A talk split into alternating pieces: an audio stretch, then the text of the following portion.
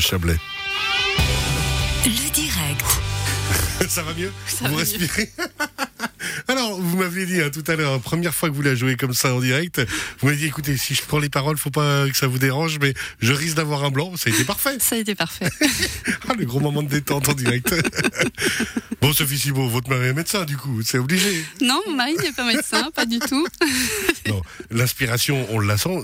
Comment elle est venue aussi forte? Vous vous êtes mis transfiguré à la place de quelqu'un ou vous avez dans l'entourage quelqu'un qui vous a raconté? Alors, en principe, quand j'écris, généralement, je me mets en fait à la place des gens. Et puis, cette, cette chanson, elle a une histoire particulière vu qu'elle m'a été commandée par euh, Dans le Jardin, qui avait euh, organisé un concours pour la Saint-Valentin.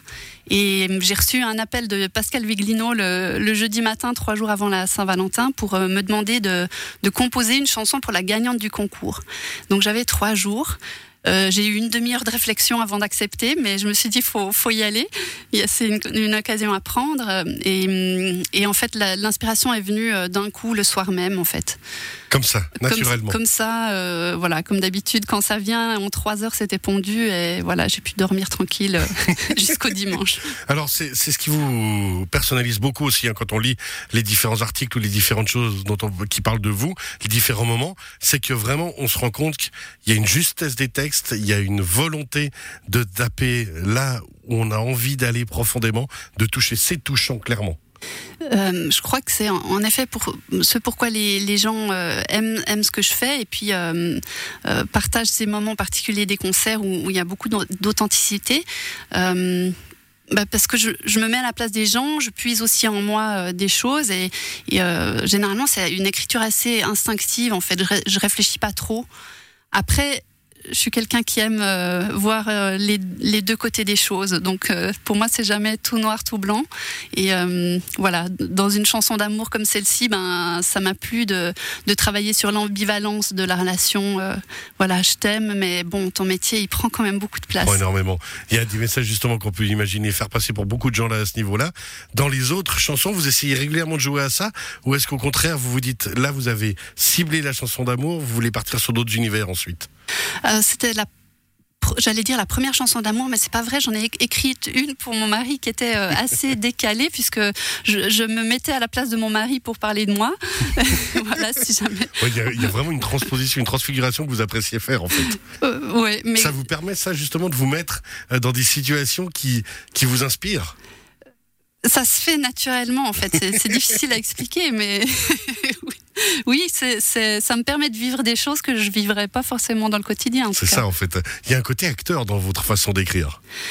Il y a un côté. Réalisateur ou plutôt scénariste. Euh, oui, scénariste, ça, me- ça me plaît assez. Et puis euh, après, dans les concerts, il y a aussi euh, des textes entre les chansons et, puis, et, et je, je sais où j'emmène le, le public. C'est ça en je- fait, c'est un voyage que vous voulez offrir. C'est un, un voyage émotionnel.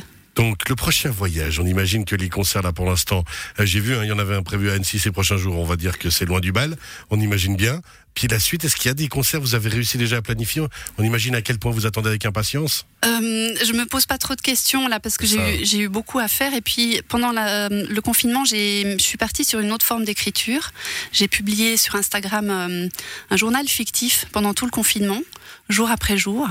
Et euh, là aussi j'ai été nourrie par euh, par les, les lecteurs qui m'ont envoyé beaucoup de messages, beaucoup de commentaires euh, et, et, on- et je sentais cette, cette envie de, de connaître la suite de l'histoire.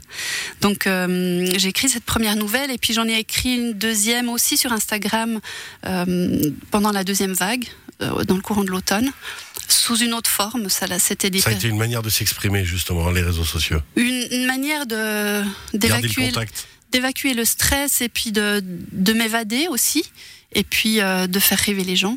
Eh ben voilà. Merci beaucoup Sophie Cibot d'être venue. On rappelle, vous nous êtes venue jusqu'- depuis Yverdon jusqu'ici à monter dans les studios.